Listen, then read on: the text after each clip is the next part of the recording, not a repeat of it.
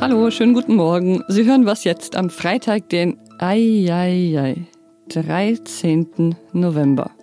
Und wir sprechen heute über die Situation der Intensivbetten in Deutschland und über die Sorge der Kulturbranche. Jetzt kommen aber erstmal die Nachrichten. Ich bin Christina Felschen. Guten Morgen. Mehrere Behörden in den USA haben den von Donald Trump verbreiteten Gerüchten widersprochen. In einer gemeinsamen Erklärung schreiben sie, dass es keinerlei Anzeichen für Wahlbetrug gebe.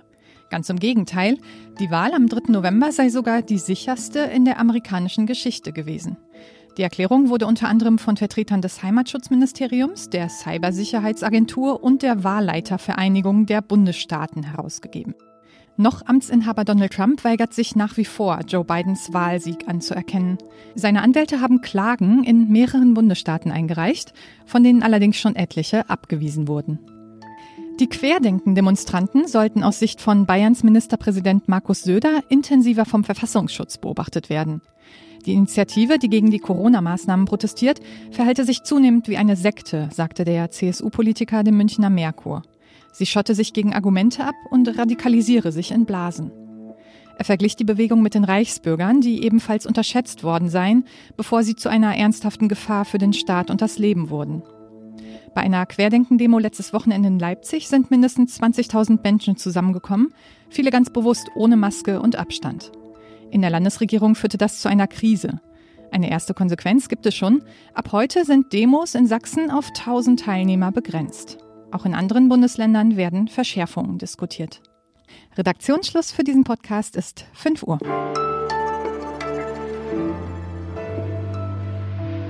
Die zweite Corona-Welle hat die Kliniken erreicht. Seit dieser Woche werden mehr Menschen wegen einer Covid-19-Erkrankung auf Intensivstationen behandelt als noch im Frühjahr. Und anders als im Frühjahr ist offenbar auch nicht damit zu rechnen, dass die Situation schnell besser wird und die Lage abflaut. Vorgestern waren wir noch so optimistisch im Podcast. Jetzt ist mal Zeit für einen Realitätscheck mit David Gutensohn. Er hat sich nämlich die Situation auf den Intensivstationen genau angesehen. Hi David. Hallo. Was macht dir denn zurzeit Sorgen, wenn du auf die Lage der Intensivbetten in Deutschland blickst? Ja, die Lage, die ist schon ziemlich ernst. Das kann man anders nicht sagen. Also, wie du das schon gesagt hast, man kann eindeutig sehen, dass die Zahl der freien Betten kleiner wird und dass auch die Menschen, die mit Corona-Erkrankungen auf den Intensivstationen landen, dass es tatsächlich eine größere Zahl wird und die auch weiter wächst. Das sollte uns schon besorgen, wenn wir gerade auch daran denken, dass ja die Kapazitätsgrenzen irgendwann erreicht werden können. Ist ja auch so, dass die Anzahl älterer Infizierter steigt, nach Daten des Robert-Koch-Instituts seit äh, Ende September. Das ist dann wohl auch nicht so ein gutes Zeichen für die Intensivbetten, oder?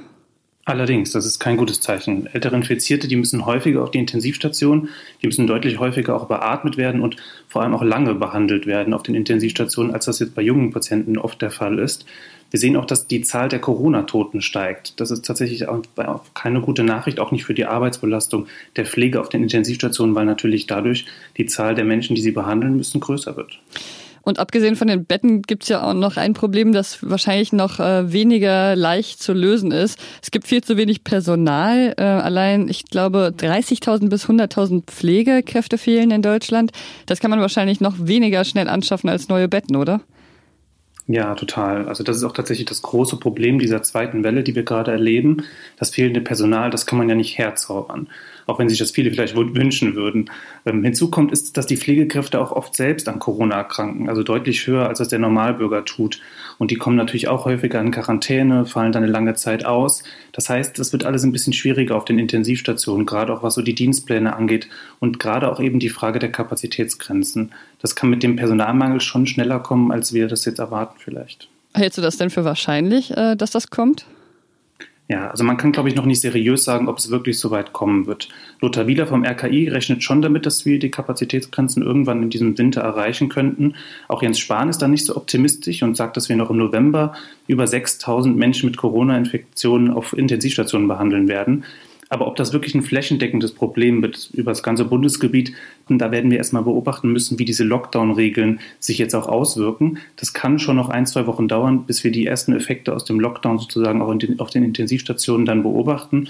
Ähm, ja, wir können es, glaube ich, nur hoffen. Alles klar, vielen Dank, David. Ja, gerne.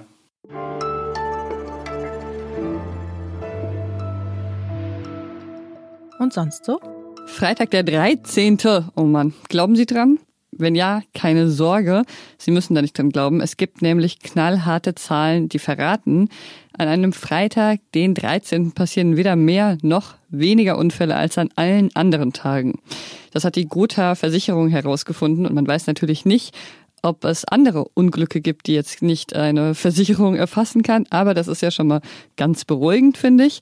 Und äh, während der Corona-Pandemie sind die äh, Schadensfälle sogar gesunken insgesamt. Also nicht nur am Freitag, aber insgesamt. Und äh, noch eine interessante Sache, Montage sind übrigens statistisch gesehen viel gefährlicher als Freitage. Und irgendwie überrascht mich das gar nicht.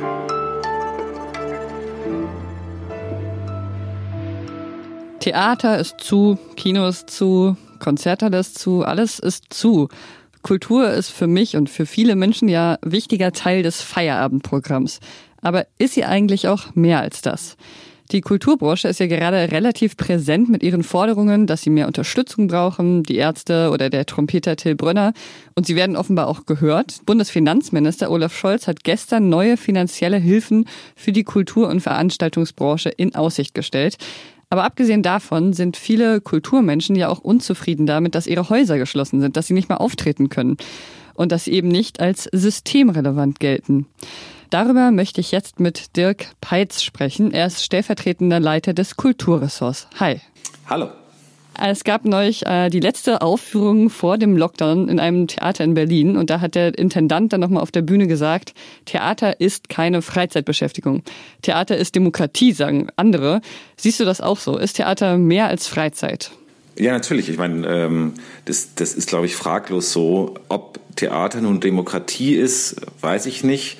Jedenfalls funktionieren Theater meistens nicht demokratisch nach innen hin, aber natürlich sind sie Teil dessen, was man, was man ähm, Kultur und, und letztendlich auch Bildung nennen würde. Und sie sind vor allen Dingen natürlich ein Gemeinschaftserlebnis, das jetzt nicht mit einer Wasserrutsche zu äh, verwechseln wäre. Da passiert schon irgendwie mehr, weil Menschen sich äh, begegnen und nachdenken und äh, ich finde, Nachdenken ist schon äh, etwas Systemrelevantes.